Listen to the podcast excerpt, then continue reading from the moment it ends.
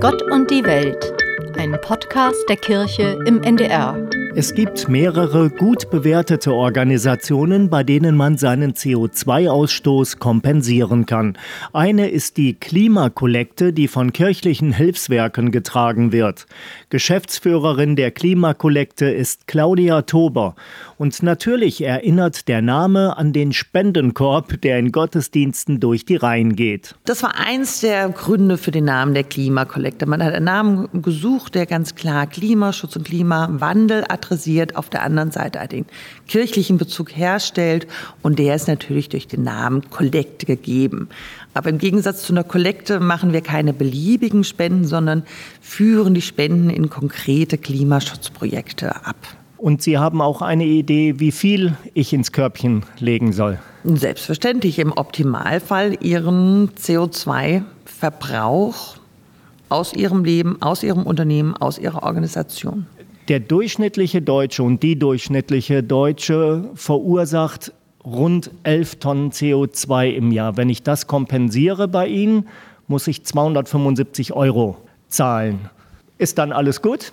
Schön wär's. Also mit den 275 Euro haben Sie natürlich Ihren CO2-Verbrauch kompensiert. Das heißt, Sie sorgen an anderer Stelle der Welt dafür, dass die 11 Tonnen CO2 eingespart werden. Aber nichtsdestotrotz müssen wir natürlich auch gucken, wie wir hier in Deutschland unsere eigenen Emissionen vermeiden oder auch verringern können, wenn wir an den Zielen von 1,5 Grad festhalten wollen. Lebe ich denn dann technisch gesehen klimaneutral? Nach unserer Definition nicht. Nein, sie leben klimafreundlich. Denn klimaneutral impliziert ja, dass wir neutral sind. Aber das sind wir nicht, weil wir haben ja immer noch die Treibhausgasemissionen. Und wir haben auch das Problem, dass wir gerade in Deutschland oder in anderen hochentwickelten Ländern immer Restemissionen haben werden. Auch wenn wir uns bemühen, in allen Bereichen unseres täglichen Lebens und im Konsum uns so klimafreundlich wie möglich zu verhalten. Sie haben gesagt, in anderen Teilen der Welt wird dann CO2 eingespart. Wo und wie denn? Also wir arbeiten ganz konkret nur mit Klimaschutzprojekten im globalen Süden, also in Indien, in Bangladesch, in Ruanda, in Tansania, in Uganda, in Nepal haben wir Projekte auch auf Kuba. Denn der Ansatz kam von unseren Gesellschafterhäusern. Unsere Gesellschafterhäuser sind ja die großen Missionswerke und die haben gute Beziehungen in den globalen Süden über die Entwicklungszusammenarbeit. Und dort vor Ort haben wir jetzt schon die Auswirkungen des Klimawandels stärker zu spüren.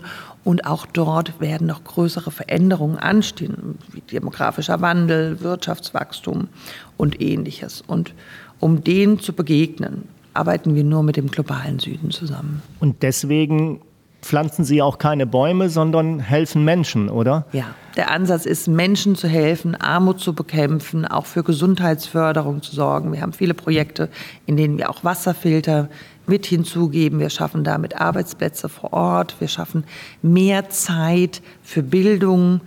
Unsere Projekte fokussieren maßgeblich auf Energieeffizienz und erneuerbare Energien. Und wir arbeiten überwiegend in dörflichen Regionen. Und dort ist es ja so, dass häufig noch mit Holz befeuert wird. Sie haben die mühsame Sammelarbeit von Holz, sie haben die ganzen Rauchentwicklungen, sie haben die Atemwebserkrankungen. Und dies alles können wir mit unseren Projekten minimieren und auch zum Teil abschaffen. Beschreiben Sie mal bitte so ein Projekt. Wenn wir jetzt ein Beispiel nehmen, so energieeffiziente Öfen. Wir haben Projekte, in denen wird das Brennholz dramatisch reduziert. Also früher brauchte man einen Beutel Holz für eine Woche, nun langt dieser Beutel Holz für drei Wochen. Und rund um die Dörfer waren auch die Wälder zum Teil schon abgeholzt. Das heißt, die Wege zum Holzsammeln wurden länger.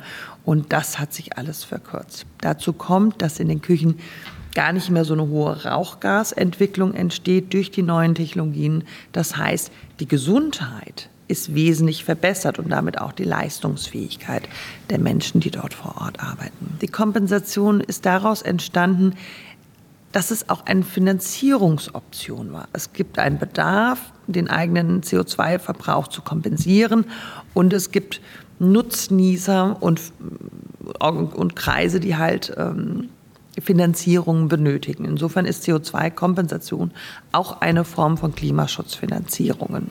Also auch wenn ich meinen Durchschnittsverbrauch von 11 auf 9 Tonnen reduziere, hindert mich ja niemand daran, Ihnen trotzdem weiter 275 Euro zu geben.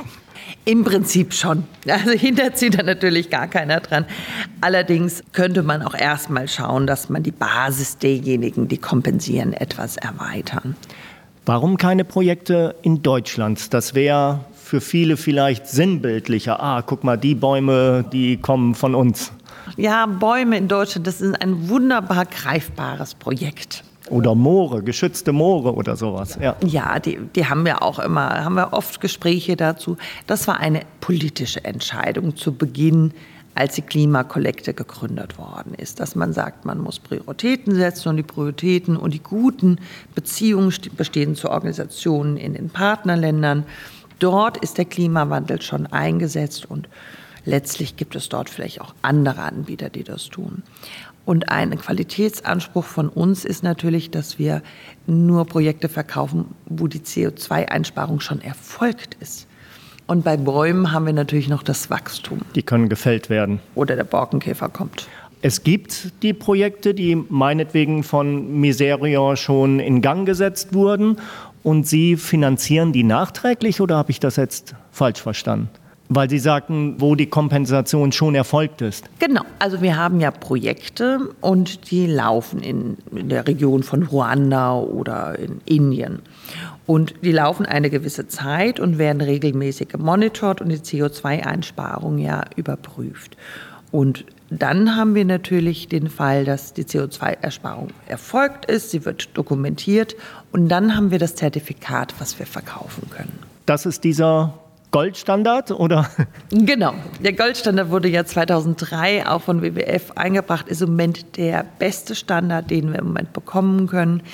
Und wir merken schon durch die weltweit hohe Nachfrage nach guten Standardisierungs- und Zertifizierungsprozessen, dass wir mit einer enorme Verzögerung bei den Zertifizierungen sehen. Aber das Gute an dem Goldstandard ist, dass er eben nicht nur auf CO2 und Äquivalente geht, sondern auch soziale Aspekte mit umfasst.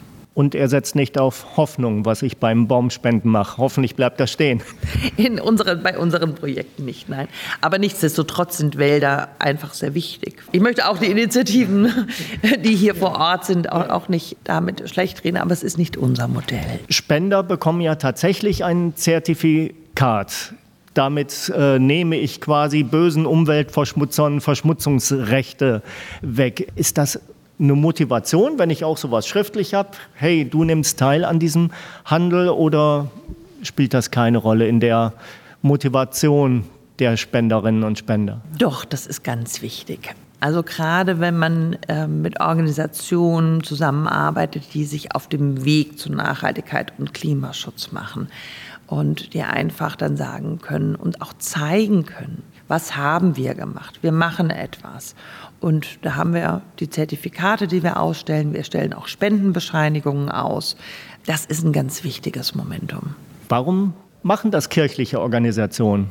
Wo ist die Motivation für Klimaschutz von Organisationen wie Mission, Miserio und Brot für die Welt? Die ist natürlich sehr vielschichtig. Zum einen haben sie natürlich im Rahmen der Entwicklungszusammenarbeit ihre Projekte und, und Nöte vor Ort, die sie bedienen und finanzieren möchten. Auf der anderen Seite sind gerade Kirchen in ihren Klimaschutzzielen sehr, sehr ehrgeizig. Und natürlich ist jeder dann dazu aufgerufen, die Schöpfung zu bewahren und dem Klimawandel zu begegnen und alles in seiner Macht Stehende zu tun. Und die Hilfswerke sehen schon in den Ländern, in denen sie aktiv sind, was für dramatische Folgen der Klimawandel da jetzt schon hat. Ne? Ja. Nochmal auf die Durchschnittsdeutschen geguckt, 275 Euro. Finden Sie das eigentlich viel oder wenig? Also ich persönlich finde es eigentlich wenig. Dafür, dass man denkt, wie gut man lebt, wenn man 11 Tonnen CO2 verbraucht, ist das, wenn man das auf den Monat verteilt, ein wirklich geringer Betrag. Und das ist auch interessant. Ähm, wir haben jetzt neue Kunden gewonnen. Und da ging es darum, mal eine Veranstaltung zu kompensieren.